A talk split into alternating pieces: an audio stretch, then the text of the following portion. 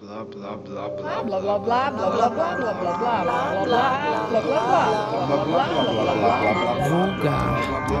Vulgar. Linguística vulgar.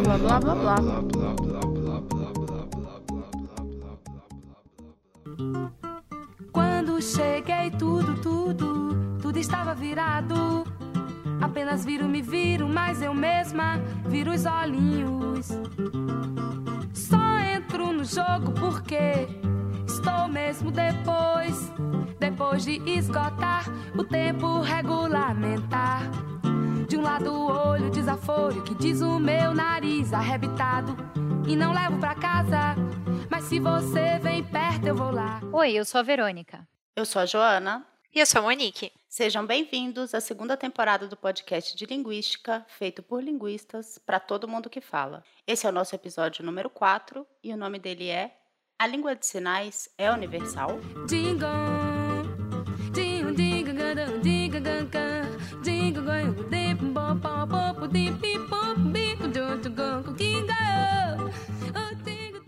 Ô, Joana, pensando nessa ideia de que esse podcast é para todo mundo que fala, então ele não é para surdos, né? Porque surdo não fala. Oh, mas é claro que o surdo fala. Ele não fala como os ouvintes, com a voz, mas fala com o corpo todo, com a cara, a cabeça, o tronco, os braços. Eita, então essa nossa vinheta aí tem que ser revista, né? Porque surdos não têm acesso à mídia podcast. Mas, para esse episódio aqui, a gente resolveu esse problema. A nossa colega Amanda Assis vai gravar um vídeo interpretando esse episódio inteirinho em Libras e a gente vai postar esse vídeo no YouTube. Dessa forma, os surdos também vão ter acesso a esse episódio. Isso. Mas de fato, gente, a gente precisa mudar a vinheta. Porque mesmo que uma pessoa surda não possa escutar o nosso podcast, ela fala sim. Ela não fala no sentido de emitir os sons da língua, mas ela fala no sentido de usar uma língua. E as línguas de sinais, apesar dos mitos que a cercam, são línguas como todas as outras.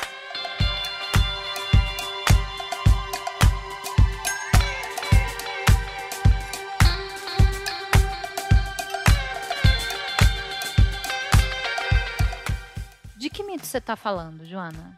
Ah, por exemplo, o mito que dá título a esse, a esse episódio do podcast, de que a língua de sinais seria a mesma em todo mundo, de que ela é universal. Isso tem um pouco a ver com a ideia de que as línguas de sinais são línguas de gestos. E há uma certa universalidade em muitos gestos e expressões humanas, né? Isso leva a pensar que a língua de sinais ela pode ser entendida universalmente. Tem também essa ideia de que muitos sinais têm um alto grau de conicidade. O que, que isso quer dizer? Que os sinais imitam a forma do objeto ou da ação. Então, isso também dá uma. indica que, é, que poderia haver uma universalidade nas línguas de sinais. É, tem diversos mitos, né? Por exemplo, a gente sempre escuta perguntas do tipo: quem inventou a língua de sinais? Pois é. Isso de que a língua de sinais foi inventada tem a ver com a ideia de que elas surgem artificialmente a partir das línguas orais, de onde se faz uma espécie de tradução para os sinais. Então, tem também o mito de que as línguas de sinais são derivadas das línguas orais. Tipo assim, a língua de sinais brasileira é derivada do português, a francesa do francês e assim por diante. E tem um outro mito também muito disseminado, né? Que é de que as línguas de sinais são a tradução em gestos da língua escrita, do alfabeto. É mesmo, Verônica. Todo mundo já viu aquele alfabeto em sinais, né? Com as mãozinhas fazendo cada letra do alfabeto. Quem olha aquilo pode pensar que quem conversa em língua de sinais usa essas mesmas unidades de quem usa a língua oral, só que em sinal e não o som. E, na verdade, né, as letras que imitam os sons da fala oral, elas não são nem mesmo unidades das línguas de sinais, porque afinal elas não têm som. Gente, e esse nome que o povo usa, surdo-mudo? Pois é, não existe isso de surdo-mudo. Isso é outro mito. A pessoa não fala porque ela não ouve. A pessoa é surda, ponto. E se ela for educadamente ensinada, ela vai poder se comunicar como qualquer outra pessoa. Na verdade, todos esses mitos aí que a gente está falando são derivados de um outro mito ainda mais arraigado, que é de que as línguas de sinais não são línguas, mas sim um sistema gestual. Mas se a gente mudar essa chavinha e pensar que as línguas de sinais são línguas como as línguas orais, só que numa modalidade diferente, essas perguntas perdem o sentido. Afinal, as línguas não são universais, elas não foram inventadas, elas não traduzem os sinais escritos, é o contrário.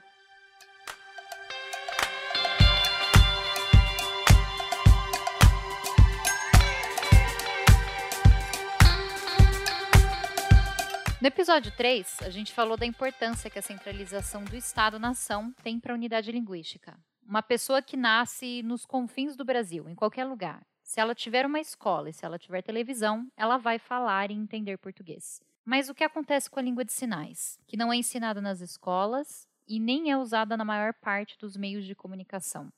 O que acontece com o surdo, que nasce no meio de uma comunidade ouvinte e não tem essa educação adequada?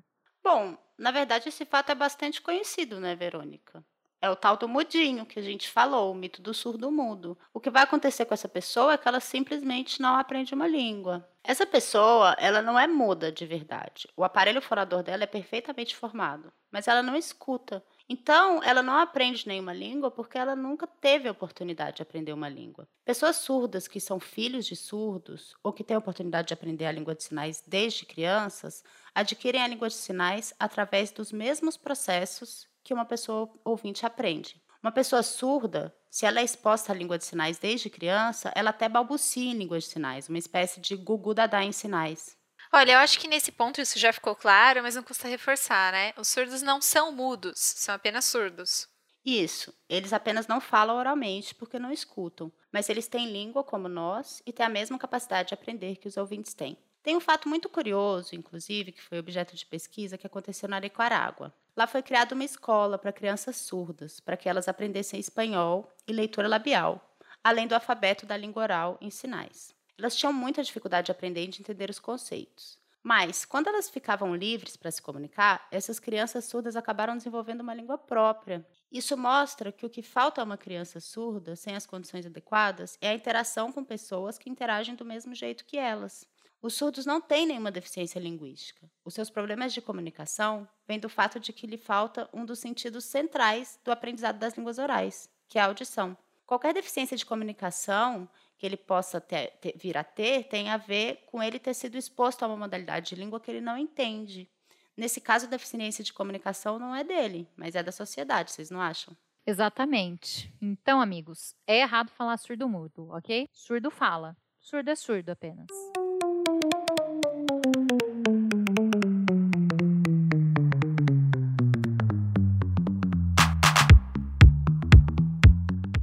Bem, vamos lá, um pouquinho de história agora. Existe então esse mito da inabilidade linguística dos surdos.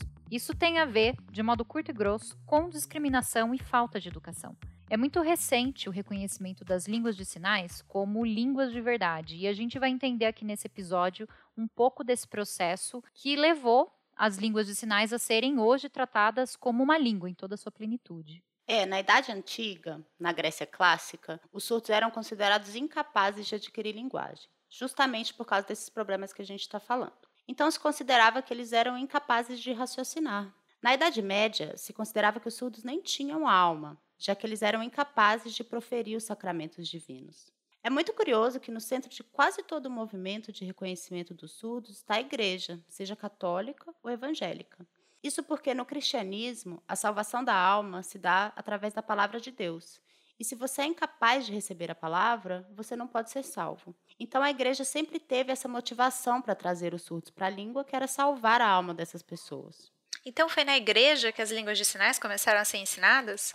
Foi sim. Um monge espanhol do século XVI, chamado Pedro Ponce de León, é considerado o primeiro professor de língua de sinais. Ele queria educar os surdos como cristãos, e o que ele fez foi ensiná-los a ler, escrever e a sinalizar as letras do alfabeto.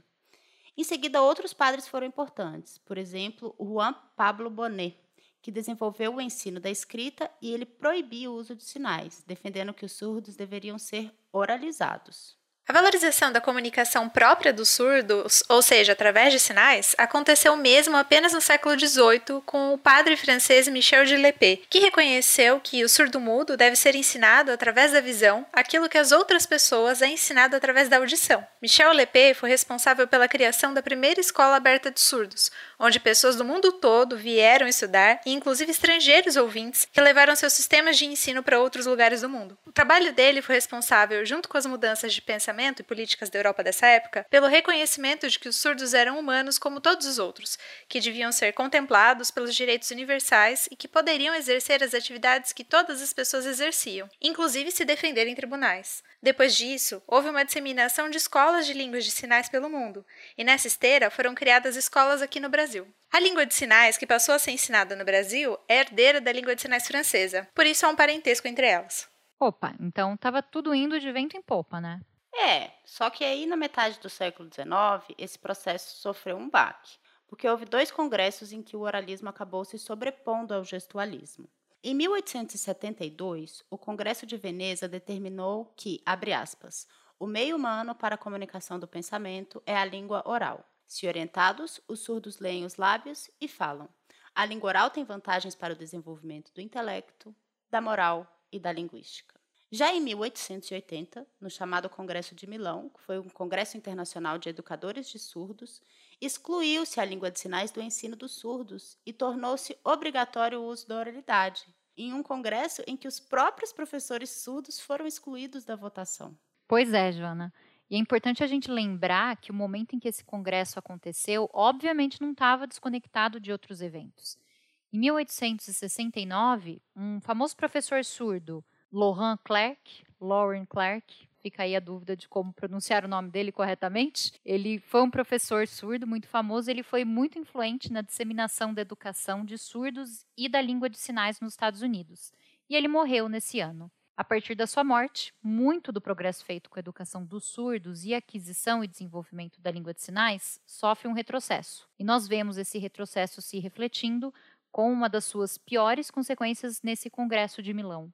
Ao mesmo tempo, por volta de 1870, 1880, o mundo estava passando por um período de opressão e conformismo. Vamos lembrar também que a rainha Vitória era a rainha da Inglaterra na época, que deu o nome ao sombrio período vitoriano. Nesse período, o mundo estava sofrendo práticas de intolerância contra minorias étnicas e linguísticas, como o galês do país de Gales. Não é estranho, então, que a gente veja a língua de sinais e a comunidade surda também sofrendo esse tipo de opressão e submissão à língua da maioria, as línguas orais.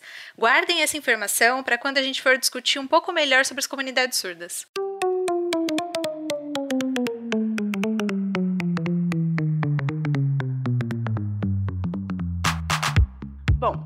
Voltando então. No oralismo, a ideia é que a surdez é uma deficiência e que ela deve ser corrigida. Isso se baseia na ideia muito presente na filosofia desde Aristóteles de que as línguas orais são superiores, que elas permitem uma maior abstração, maior poder argumentativo, maior organização lógica. Nossa, essa ideia hoje soa tão esquisita. Faz a gente crer que ninguém mais pensa assim hoje, né? Então, na verdade, a, o desconhecimento que as pessoas têm faz com que elas pensem assim, sim. Mas já se sabe que não é assim. As línguas de sinais têm os mesmos poderes de, de abstração e de comunicação que as línguas orais, os mesmíssimos. Você pode falar de tudo, desde as coisas cotidianas até linguística, política, filosofia, qualquer coisa. Até um tempo atrás, as línguas de sinais elas não tinham certos vocabulários, mas apenas porque os surdos não faziam parte de certos meios. A partir do momento que há mais integração dos surdos, por exemplo, nas universidades, eles começam a criar vocabulários e modos de falar que se adaptam aos novos conteúdos e às novas retóricas. É bom lembrar também que as línguas orais desenvolveram certos domínios de uso que não existiam antes e desenvolveu novos vocabulários e novos modos de falar. Se a gente pensar, por exemplo, no vocabulário envolvido na informática ou na tecnologia, a gente vai ver que grande parte dele só foi desenvolvida no final do século XX. E, inclusive, muitas palavras que a gente usa no português são importadas do inglês, por exemplo, porque nós não tínhamos esse vocabulário. Então, quer dizer, nenhuma língua é completa desde sempre. Uma língua, ela sempre serve aos propósitos das pessoas que a utilizam. E se a gente expandir o domínio desses propósitos, desses, desses propósitos, a língua se expande também. E é isso que vem acontecendo com as línguas de sinais atualmente, quando os surdos começam a ocupar mais espaços, por exemplo, os espaços universitários. E para que houvesse esse reconhecimento e uma mudança de atitude com relação às línguas de sinais, a linguística foi super importante ao longo do século XX.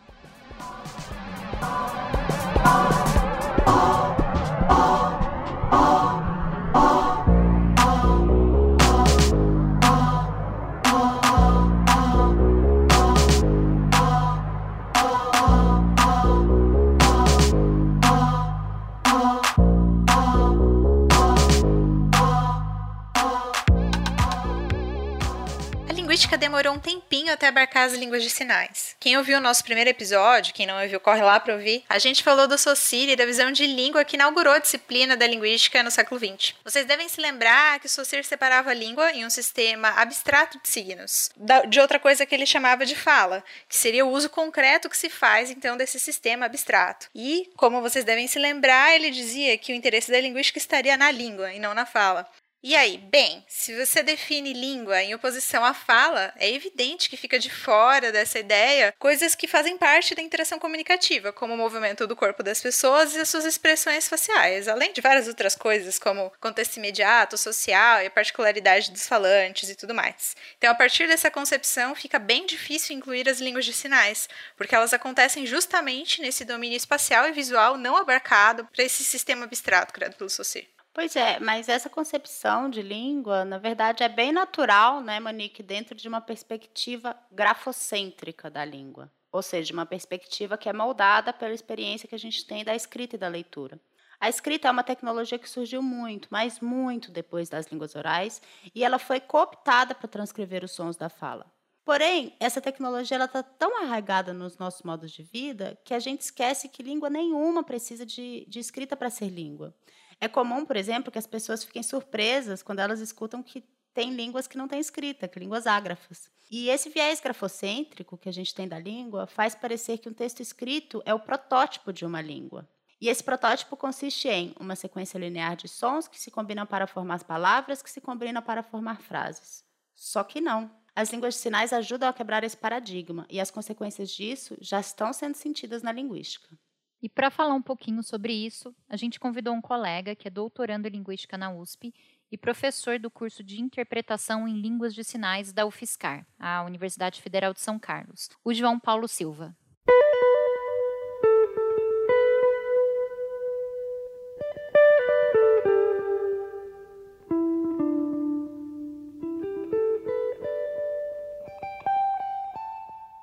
Bom, meu nome é João Paulo, eu sou atualmente aluno de doutorado na USP, no programa de Semiótica, Linguística Geral. Eu sou professor na UFSCar, no Departamento de Psicologia, dou aula no curso TIUSP, o curso TIUSP é o curso de tradução e interpretação em Libras, língua portuguesa. Eu leciono disciplinas de linguística no curso e no doutorado agora eu estou estudando, vou falar um pouco depois, é, expressões bucais em línguas de sinais. Né? Então, expressões que os surdos fazem com a boca enquanto eles estão é, sinalizando com as mãos e com outras partes do corpo.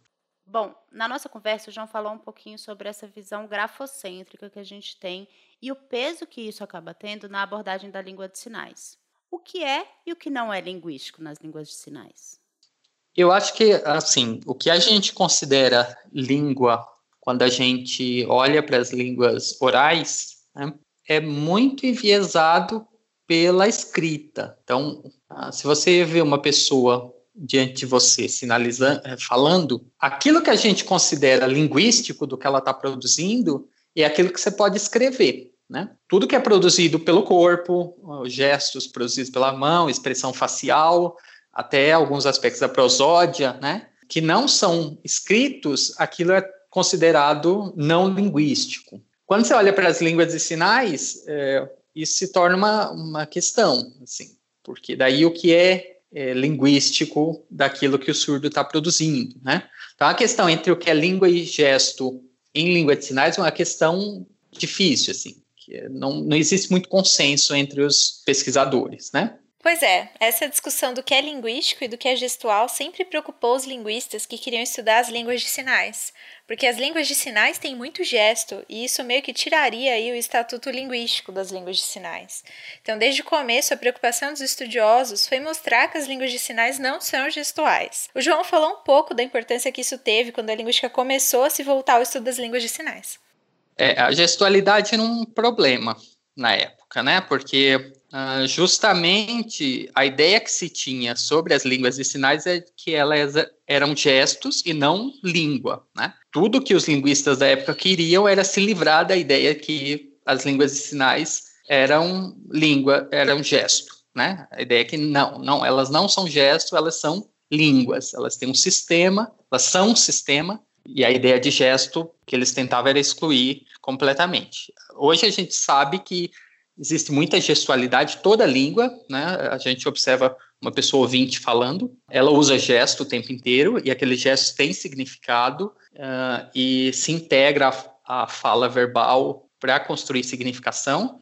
E as línguas de sinais não, não é diferente, né? Nas línguas de sinais você tem exatamente a mesma coisa, língua e gesto uh, produzindo significação, mas essa gestualidade foi colocada embaixo do tapete e assim aquilo que era gestual foi sendo tratado como sendo linguístico. Então, as línguas de sinais eram consideradas completamente linguísticas. Né? Tudo que um surdo faz uh, durante sua fala é linguístico. E isso é, um, é problemático, porque aí você começa a não distinguir coisas de natureza diferente. Mas na época é, isso não era bem visto, porque ia na contramão desse reconhecimento do Estatuto Linguístico das Línguas de Sinais. Como a gente vai ver hoje em dia, essa visão estritamente linguística das línguas de sinais deixa de distinguir coisas importantes. Mas houve espaço radical necessário para incluir a língua de sinais na mesma área de estudos das línguas orais.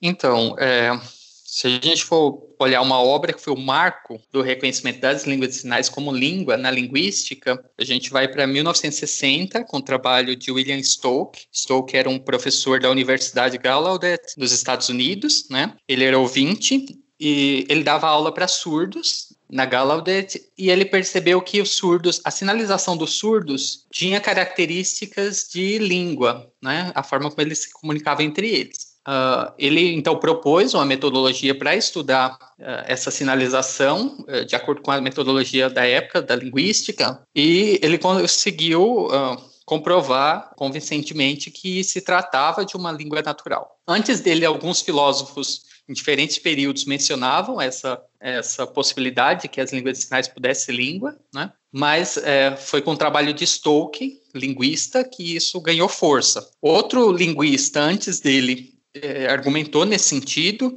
é, o Tervold, que é um linguista holandês, né, mas ele foi menos influente do que Stoke nesse sentido. Ainda assim, em 1960, nessa década, essa argumentação de Stoke foi vista com certa hostilidade, né? então havia uma certa dúvida em relação a isso. E só em 1970, com o trabalho de Klima e Beludi, então os trabalhos começaram, outros trabalhos começaram a ser feitos e outros pesquisadores começaram a investigar a língua de sinais, mas com Klima e Beludi é que uh, esse trabalho vai ganhar força. Eles treinaram uma equipe de pesquisadores, ouvintes e surdos, né, para estudar, investigar a língua de sinais americana a gente chama ESL, a sigla, uh, OSL, né? E daí, então, começaram a se acumular evidências de que, de fato, se tratava de uma língua natural. E daí, pelo menos na comunidade acadêmica, já não restava dúvidas de que realmente era uma língua natural. Né? Em 1970, no, no, Reino Unido, a língua de sinais uh, começou a ser investigada, depois em outras partes do mundo,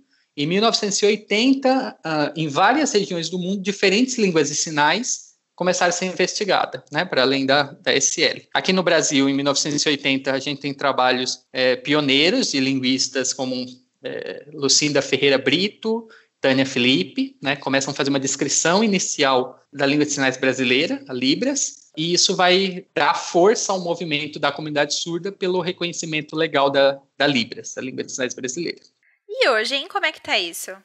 Então, é, a gente tem o trabalho de um linguista, Scott Liddell, ele é um linguista americano que estudou também a, a língua de sinais americana, e a partir de 1970, né, o doutorado dele é de 1977, e ele fez uma pesquisa longa durante vários anos, e em 2003 ele publicou um livro, chama Grammar, Gesture and Meaning in American Sign Language, gramática, gesto e significado, né, na, na língua de sinais americana. E o que ele mostra é que nesse período de 1970 a tendência era tratar o significado da língua de sinais como sendo, primeiro, a língua de sinais é toda composta por unidades discretas, então você tem pequenas unidades que podem ser é, combinadas para formar unidades maiores, né? Essa é ideia de unidades discretas.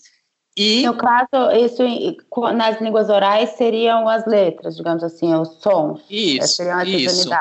Isso, então você tem, sei lá, uma palavra como mesa que tem quatro sons, né? Em língua de sinais também as unidades seriam combinadas. Então você tem configuração de mão, é, localização, é, movimento, que combinados formam um sinal. O problema é quando você quer tratar todos os sinais da mesma maneira, procurando nele essas uh, pequenas partes discretas que podem ser combinadas, né? Porque tem alguns sinais que não se comportam assim. Então, se você olhar para os sinais que fazem apontamento, como por exemplo, uh, a gente pode falar do, do pronome, né? Que aponta para uma região, então você tem uma forma, a mão assume uma forma, o dedo distendido, o dedo indicador, apontando para frente, com a palma para o lado. Então, tem uma forma que é mais ou menos fixa, mas a direção para onde esse apontamento vai é variável, assim, há de infinito, porque pode apontar para um número ilimitado de posições no espaço, né? Uh, a tentativa que os linguistas tinham naquele momento era tratar esse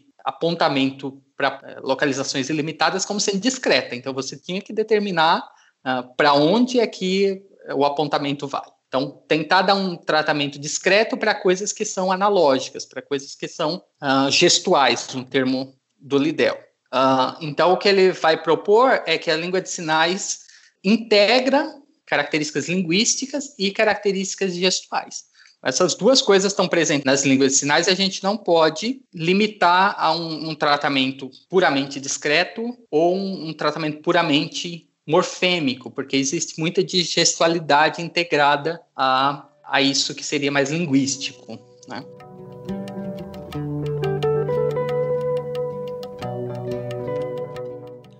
Então, como vocês podem ver, houve esse movimento na linguística, é claro que de, não de toda a linguística que estuda língua de sinais, mas de uma parte dela, houve esse movimento de, primeiro, tentar excluir da língua de sinais tudo que é gestual, transformar tudo em propriedade discreta, segmentável, gramatical, para um reconhecimento de que sim, há muitos gestos na língua de sinais mas isso não faz delas menos língua. E, na verdade, isso acabou abrindo o olho para perceber que as línguas orais também não são puramente linguísticas. E eu fico até com vontade de usar um termo linguístico, entre aspas, porque a gente está tomando esse caminho né, de reconhecer que não existe esse algo que é puramente linguístico, essa ideia do linguístico puro, livre de contexto, livre de gesto, livre de expressão.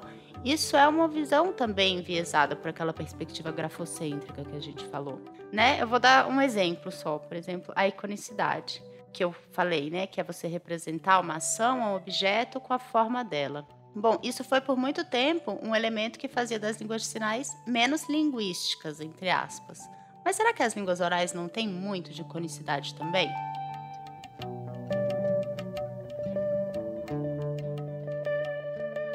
É, a iconicidade era um outro problema uh, nas línguas de sinais, porque ela, elas eram associadas, a, iconicidade era associada à ideia de pensamento concreto, né? Então, de que você só poderia falar de coisas muito concretas nessa língua e não poderia ter algum pensamento mais elaborado, mais abstrato, então. Mesmo nas línguas orais, é, é tradicionalmente a iconicidade é vista como alguma coisa periférica, né? Porque os os símbolos das línguas não têm uma relação direta entre forma e significado, aparentemente. Né? Isso começa a mudar um pouco com o trabalho de outro linguista, o Jacobson, em que ele começa a mostrar que nas línguas orais é, existe muita iconicidade em todos os níveis da língua. Né? Então, desde o nível dos sons até a formação das palavras e organização das sentenças, você tem muita iconicidade. Então, o que você coloca é, antes numa sentença tem a ver com o que é mais importante no mundo, né? Por exemplo, então isso mostra uma, uma iconicidade entre forma e, e, conteúdo. Mas se a gente olhar, por exemplo, para as línguas orais de uma maneira mais abrangente, na interação, por exemplo, pessoas contando histórias hum, face a face, né? Na presença de outras pessoas. Você vai ver que as línguas orais e as línguas de sinais tem mais semelhança do que aquilo foi mostrado em trabalhos como o do Jacobson. Então, por exemplo, as pessoas contando histórias em línguas de sinais, é, elas precisam organizar o espaço em frente ao corpo, de modo a representar tanto o cenário da história, é, como a ação das personagens nesse cenário, né? Então, o surdo primeiro localiza as coisas que estão ali no cenário. Se tem uma árvore, ele vai dizer onde é que está aquela árvore, onde está a casa. e depois a forma como ele age corporalmente vai mostrar ações das personagens naquele cenário conceitualmente construído. Então, se ele está no cenário olhando para o topo de uma árvore, ele vai virar o corpo é, para frente, para cima, direcionar o olhar para cima, como se ele estivesse vendo uma árvore ali ao lado dele, né? Quando você olha para narrativas em línguas orais, as pessoas fazem exatamente a mesma coisa. Elas constroem o espaço uh, em torno do corpo, gestualmente, né, com, com aquilo que a gente chama de gesto em língua oral, e também age corporalmente como se elas fossem personagens daquela história que elas estão contando. Né? Então, tanto em língua oral quanto em língua sinalizada, existe uma integração muito grande entre essa cadeia de fala verbal uh, e aquilo que é considerado gestual. Né? De modo que a significação é, é construída a partir de recursos de diferentes naturezas, uh, num processo que a gente chama de multimodal. Bom, então todas as línguas envolvem essa multimodalidade. Mais uma vez, pensar que gesto e que iconicidade não fazem parte das interações orais é um viés influenciado pela perspectiva grafocêntrica. Inclusive, gente, a gente falou no começo do episódio que as línguas de sinais são como as línguas orais, mas em outra modalidade. No caso, né, seriam as orais na modalidade oral auditiva e as de sinais na modalidade gesto visual. Mas a verdade é que pensar na diferença dessas línguas como uma diferença de modalidade é acabar reduzindo elas a um meio ao qual elas não se limitam. Bom, eu, eu não sei se eu gosto muito dessa ideia é, de que línguas orais e línguas de sinais são de modalidade diferente. Eu, eu, eu tendo a, a, a ideia de que ambas as línguas. Então, quer dizer, as línguas orais são, eu acho que é mais próximo da realidade a gente dizer que as línguas orais são predominantemente orais auditivas, né? Mas não dá para negar que as pessoas usam o meio gesto visual enquanto estão se comunicando em interação face a face. Então, é uma questão de perspectiva. Se você olha para as línguas da, da perspectiva da interação face a face, as línguas orais podem ser chamadas uh, de predominantemente orais auditivas, mas não dá para negar que elas também fazem uso de, de gestualidade uh, visual. Por outro lado, as línguas de sinais é, são predominantemente gestos visuais. Mas se você observa como um surdo se expressa em língua de sinais, conversando entre eles, né? Nem, não estou falando nem de conversa de surdo com ouvinte, mas conversando entre eles, eles produzem muito uh, fala oral. Eu trabalho com surdos aqui na universidade e às vezes eu estou em outra sala e fico ouvindo eles conversando entre si e ouvindo os sons que eles estão produzindo. Então, essa não é uma coisa minha, assim, existem alguns pesquisadores que tentam modalizar essa noção de modalidade hoje em dia para observar que tanto línguas orais auditivas como gestos visuais fazem uso de, desse, de ambos os recursos, né? Então, gente, olha só, e a gente falou também no começo do episódio que as línguas de sinais não têm som, né? Para você ver, isso também está sendo desmistificado. Como o João falou, os surdos usam sons o tempo todo enquanto eles estão se comunicando. Então dá para ver que a compreensão de que a diferença entre línguas de sinais e línguas orais tem a ver com uma diferença de modalidade vem dessa época em que se procurava identificar nas línguas de sinais traços das línguas orais. É, eu acho que as próprias línguas orais, essa ideia de que as línguas orais são orais auditivas, é, é muito um recorte da escrita, né? enviesamento da escrita. E daí, como as línguas de sinais, os estudos das línguas de sinais nasceram é, dessa linguística construída a partir das línguas orais, o recorte também é feito. Né? Então, você olha para as sinalizações uh, dos surdos e procura uh, nelas uh, unidades também. Né? Daí você precisa fazer essa distinção de modalidade, mas no fundo isso é um recorte dado pela escrita. Bom, a influência da escrita no nosso modo de olhar a língua ilustra algo importante para o desenvolvimento da própria linguística como disciplina, desenvolvimento das tecnologias, uma discussão que já está presente lá no nosso episódio 2. Mas a gente precisa ter em mente que existe uma tradição muito forte, assim, arraigada da, de olhar para a língua pelo viés da escrita, né, por meio da escrita, uh, até o século XX não existe outra forma de você registrar a língua, a materialidade da língua, assim. Hoje em dia a gente tem filmadoras que podem registrar as pessoas agindo linguisticamente, né? Uh, mas antes desse tipo de tecnologia, a forma que você tinha de gravar a língua, ou gravador de voz, mas antes do gravador de voz, a forma que você tinha de registrar a língua é por meio da escrita, né?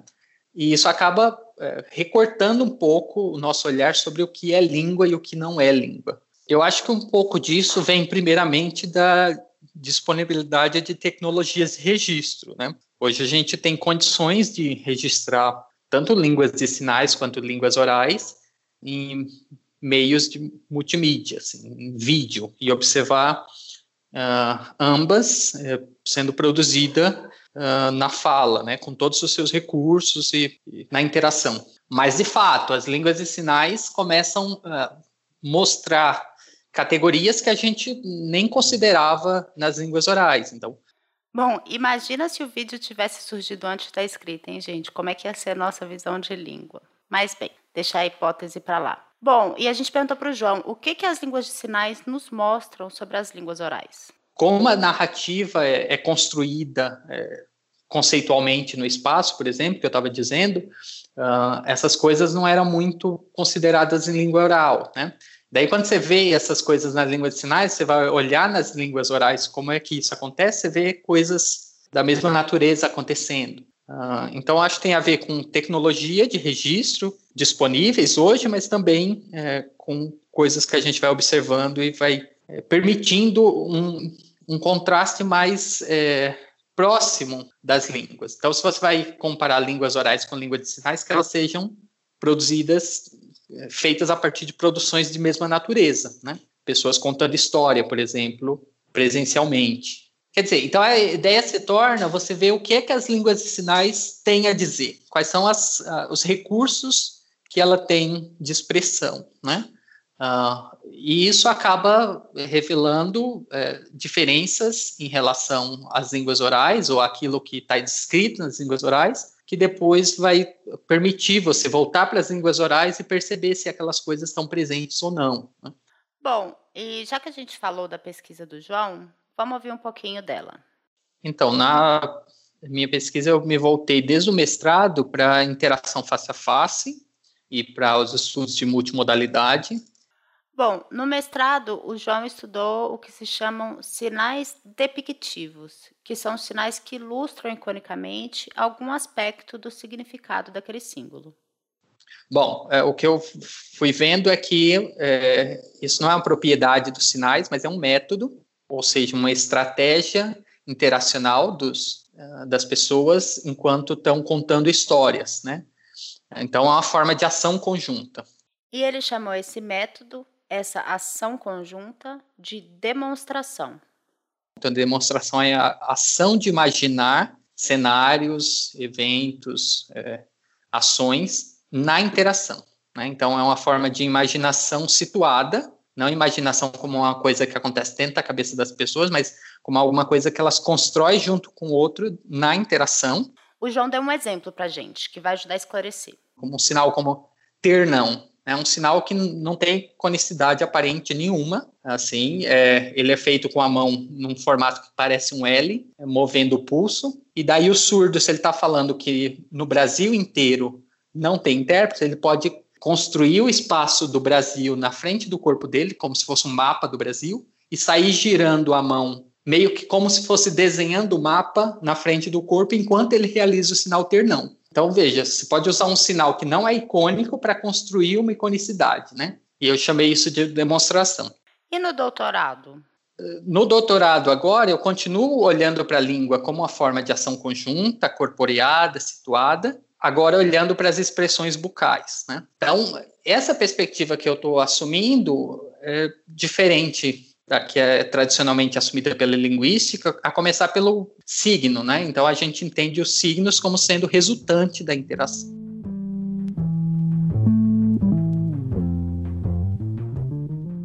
Bom, então o João olha o signo como resultante da interação. Vocês notam como isso é inovador, meninas? Bom, aos ouvintes, vão lá no episódio 1 e vejam qual é a noção de signo que é dominante na linguística ele está pronto antes da interação. Ele está lá no sistema e a gente simplesmente coloca ele em uso. Então, na verdade, essa perspectiva adotada pela corrente que o João está trabalhando está virando a linguística de cabeça para baixo. Mas bem, vamos voltar para a pesquisa dele. Como a gente estava falando, ele estuda os movimentos orais.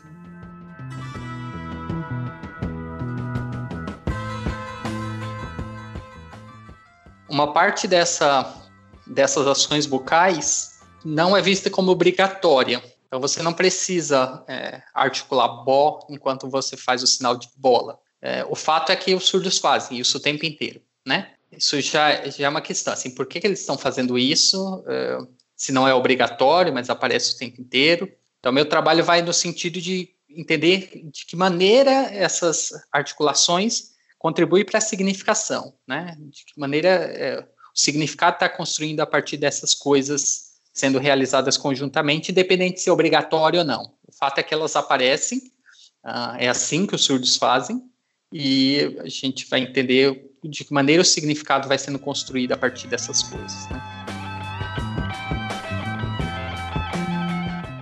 Bom, então, gente, esse movimento que a gente vê se concretizar na pesquisa do João é justamente o um movimento de parar de entender as línguas de sinais segundo o modelo das línguas orais e entender as línguas de sinais por elas mesmas. E assim, quem sabe, isso não nos fale um pouco sobre a língua que as línguas orais não nos deixam ver.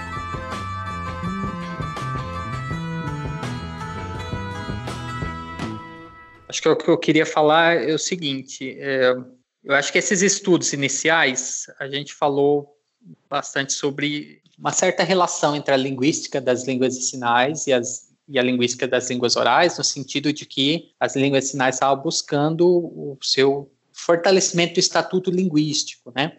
Hoje a gente uh, não precisa ficar provando que língua de sinais é língua, assim, isso já foi, essa conquista já aconteceu, assim, as pessoas, ao menos no meio acadêmico, não tem dúvidas de que, dúvidas de que se trata de uma língua, né, de línguas naturais. Então, hoje a gente tem a possibilidade de é, observar nas línguas de sinais outras coisas, assim, e deixar as línguas de sinais uh, falar por si mesmas sem essa necessidade de buscar nelas categorias já bem conhecidas nas línguas orais. Eu, eu acho que isso um, vai permitir as línguas de sinais falarem mais de si, mostrar quais são os recursos que eles têm.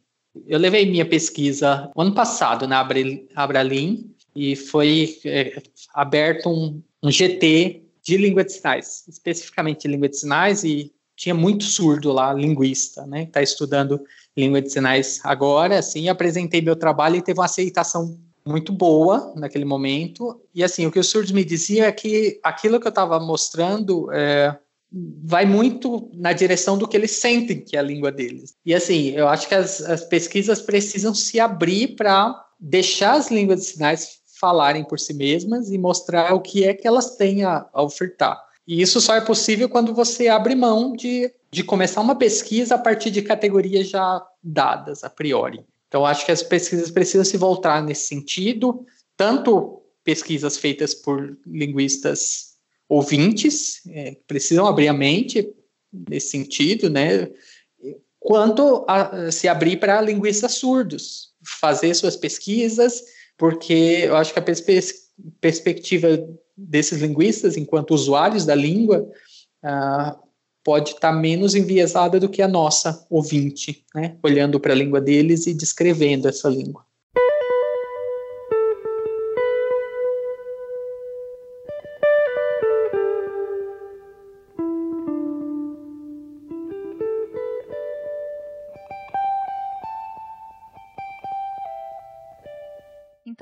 Ver que o processo todo começou com a tentativa de encontrar nas línguas de sinais o que havia nas línguas orais.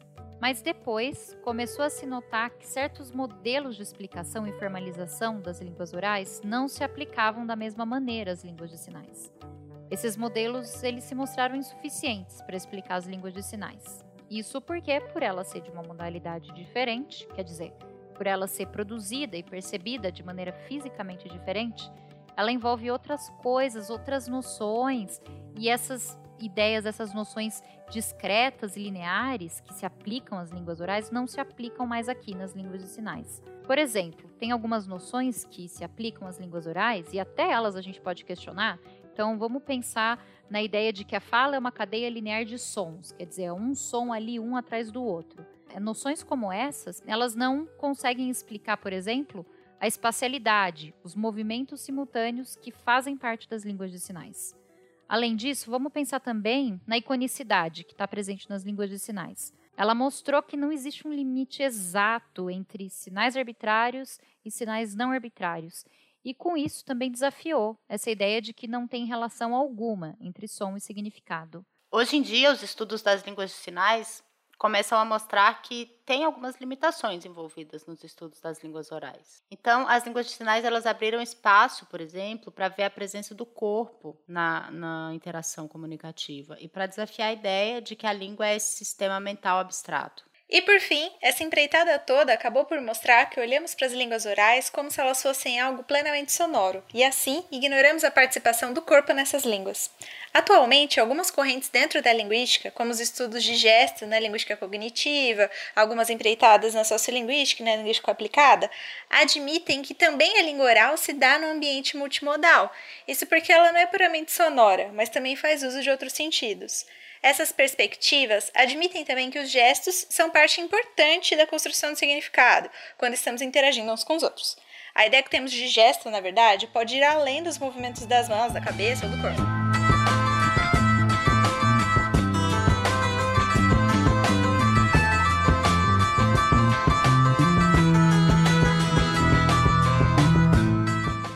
Gente vai falar sobre isso, sobre a ideia de que a própria fala é um gesto. Afinal, quando a gente move a nossa boca, isso é um movimento similar ao movimento das mãos. Mas isso a gente vai falar no próximo episódio. Nesse episódio, a gente contou um pouquinho da história das línguas de sinais na linguística, entendeu a evolução dos estudos nas línguas de sinais e concluiu falando um pouco de como os estudos das línguas de sinais influenciam nos estudos das, das, próprias línguas orais. E a gente vai retomar esse assunto no próximo episódio, onde a gente vai falar também um pouquinho de como é ser um surdo no mundo de ouvintes, como é a comunidade surda e é isso. A gente, a gente vai ter um convidado especial também no próximo episódio.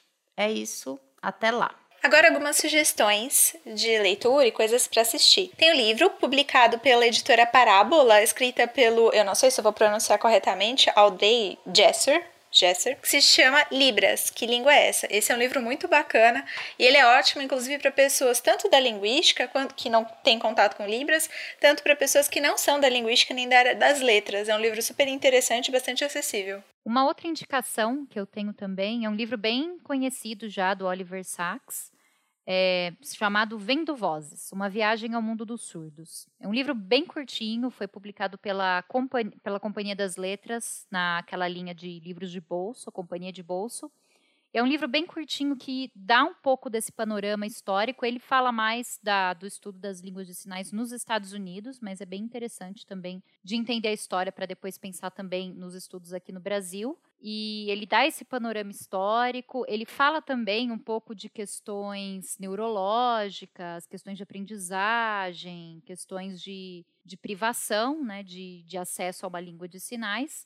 E no último capítulo, ele conta um pouco de uma história de, de um grande protesto de, de, estudantes de uma universidade de surdos, que aconteceu lá nos Estados Unidos, nos anos 80, se eu não me engano, e em que eles reivindicaram um reitor surdo, e esse, esse protesto foi um marco ali também no reconhecimento das línguas de sinais, enfim, na aceitação também da comunidade surda. Então, é uma leitura bem gostosa de se fazer, eu recomendo bastante. Bom, nós falamos sobre a língua de sinais nicaragüense, né, que foi essa língua inventada pelas crianças surdas. E hum, existe um episódio de podcast, de um podcast que se chama Subtitle. É, infelizmente ele está em inglês, então tem que entender inglês para conseguir ouvir. E o nome do episódio é The Birth of a Language. Então, na verdade, eles discorrem sobre como que os estudos da língua de sinais nicaragüense mostram um pouco sobre a evolução das línguas, o surgimento, o desenvolvimento e a evolução das línguas em geral. Então, eles analisam a diferença entre a primeira geração e as gerações seguintes dos falantes dessa língua e o que, que isso pode dizer sobre a evolução das línguas de modo geral.